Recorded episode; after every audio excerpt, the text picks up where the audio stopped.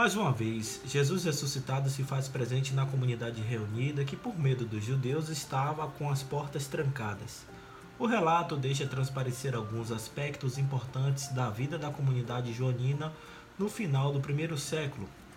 Antes de tudo, vemos a comunidade reunida no primeiro dia da semana.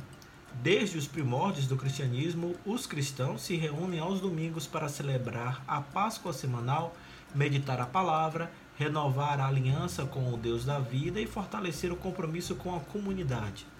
A igreja deve sempre ser pensada como uma comunidade de vida, o lugar em que homens e mulheres vivam o discipulado em sua plenitude, uma comunidade naturalmente terapêutica, missionária, fraterna e reflexiva.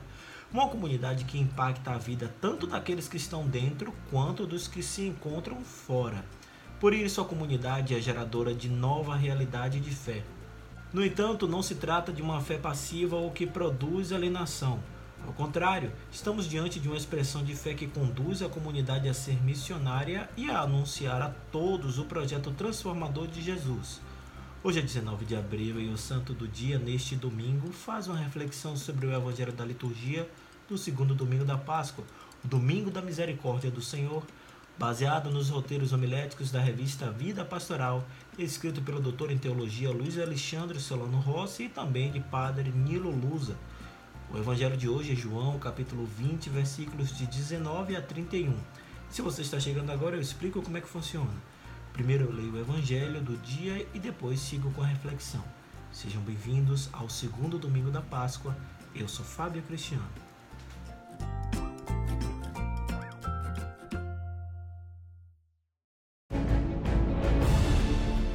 Leitura do Evangelho de Nosso Senhor Jesus Cristo segundo São João. Ao anoitecer daquele dia, o primeiro da semana, estando fechadas por medos dos judeus as portas do lugar onde os discípulos se encontravam, Jesus entrou e, pondo-se no meio deles, disse: A paz esteja convosco. Depois dessas palavras, mostrou-lhes as mãos e o lado. Então os discípulos se alegraram por verem o Senhor. Novamente, Jesus disse: A paz esteja convosco. Como o Pai me enviou, também eu vos envio. E depois de ter dito isso, soprou sobre eles e disse: Recebei o Espírito Santo. A quem perdoardes os pecados, eles lhes serão perdoados. A quem os não perdoardes, eles lhes serão retidos. Tomé, chamado Dídimo, que era um dos doze, não estava com eles quando Jesus veio. Os outros discípulos contaram-lhe depois: Vimos o Senhor. Mas Tomé disse-lhes: Se eu não vir a marca dos pregos em suas mãos, se eu não puser o dedo nas marcas dos pregos e não puser a mão no seu lado, não acreditarei. Oito dias depois, encontravam-se os discípulos novamente reunidos em casa e Tomé estava com eles. Estando fechadas as portas, Jesus entrou, pôs-se no meio deles e disse: A paz esteja convosco. Depois disse a Tomé: Põe o teu dedo aqui e olha as minhas mãos. Estende a tua mão e coloca no meu lado, e não sejas incrédulo, mas fiel. Tomé respondeu: Meu Senhor e meu Deus. Jesus lhe disse: Acreditastes porque me vistes? Bem-aventurados os que creram sem terem visto. Jesus realizou muitos outros sinais diante dos discípulos que não estão escritos neste livro, mas estes foram escritos para que acrediteis que Jesus é o Cristo, o Filho de Deus, e para que, crendo, tenhas a vida em seu nome. Palavra da salvação.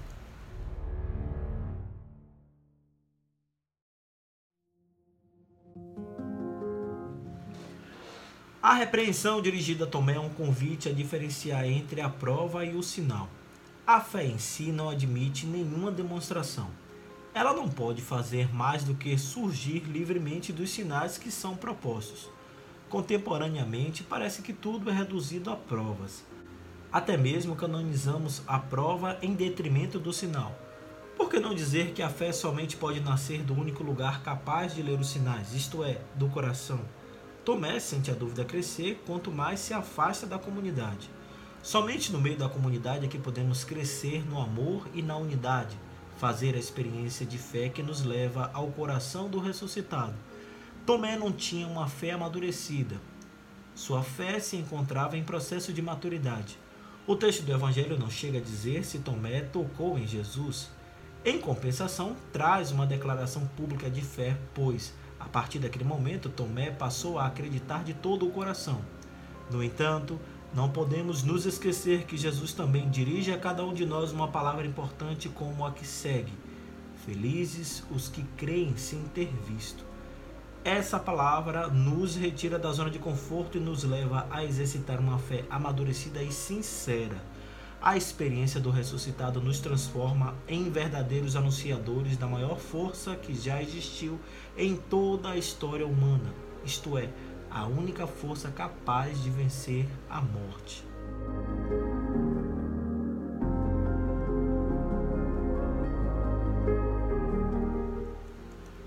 Tomé quer acreditar, mas do jeito dele. Querendo acreditar, faz o caminho inverso. Parece um discípulo mesquinho que se afasta do testemunho da comunidade. Ele somente acreditava segundo seus padrões já estabelecidos. Ao desejar uma manifestação pessoal e especial de Jesus ressuscitado, talvez estivesse desejando controlá-lo e manipulá-lo. Tomé possivelmente quisesse um ressuscitado à sua imagem e semelhança. Ele individualiza a experiência comunitária ao dizer por três vezes: se eu não ouvir, se eu não colocar, se eu não colocar. Egoisticamente reduz a experiência coletiva do ressuscitado à sua própria experiência. Portas fechadas indicam medo e insegurança, pois é exatamente nesse ambiente marcado pelo medo que Jesus aparece, se coloca bem no meio dos discípulos e os sauda com a paz. O cordeiro, que havia vencido a própria morte, se apresenta com os sinais da vitória, a comunhão e a alegria no ar uma demonstração que todos aqueles que se encontram com Jesus e, a partir do encontro, a comunidade se fortalece para a missão. Não se fazem discípulos sem missão. Ser discípulo é assumir responsabilidades e não privilégios.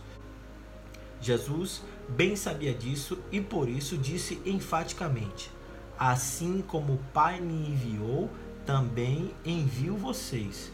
Fortalecidos pela presença do Espírito, eles poderão estabelecer novas formas de convivência com base nas quais o pecado que separava uns dos outros cederá lugar ao reino do perdão e do amor mútuos.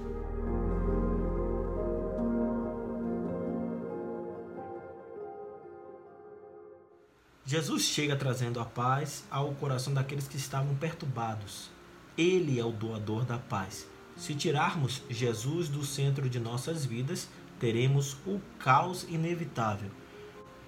Ele não somente traz a paz, mas também pede que essa mesma paz seja levada a outras pessoas.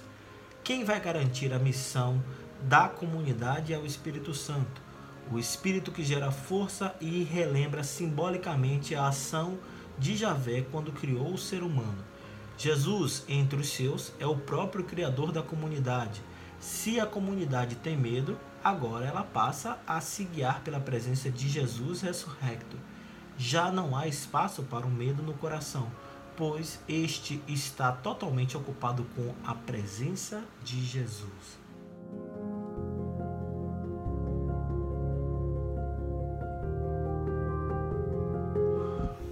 A experiência do ressuscitado nos transforma em verdadeiros anunciadores da maior força que já existiu em toda a história humana, a única força capaz de vencer a morte.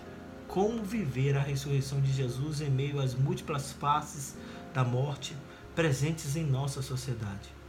Fica também uma outra pergunta: em que medida as características da comunidade primitiva se manifestam em nossa comunidade atual?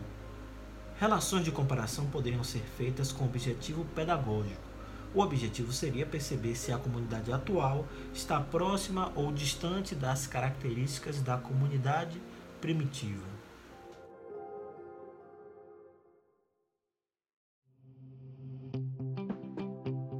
O medo e as portas fechadas denotam dupla perseguição. Internamente, os cristãos que confessassem a fé em Jesus Cristo eram expulsos da sinagoga pelos judeus fariseus, o que significava perder todos os direitos de cidadania. Externamente, havia a perseguição do Império Romano. Diante disso, os cristãos tinham de viver sua fé praticamente na clandestinidade. É muito comum em nossos dias encontrar grupos cristãos que se fecham entre as quatro paredes das igrejas. Assim, reclusos não conseguem ouvir o clamor que vem de fora. É preciso abrir as portas e janelas, indica-nos o Vaticano II e o Papa Francisco insiste em promover uma igreja em saída. Não é fácil no dia a dia viver uma fé numa sociedade injusta, homicida e feminicida, que incentiva as polarizações. Em muitos ambientes também eclesiais, há aversão à igreja missionária e profética. O primeiro desejo do ressuscitado é a paz.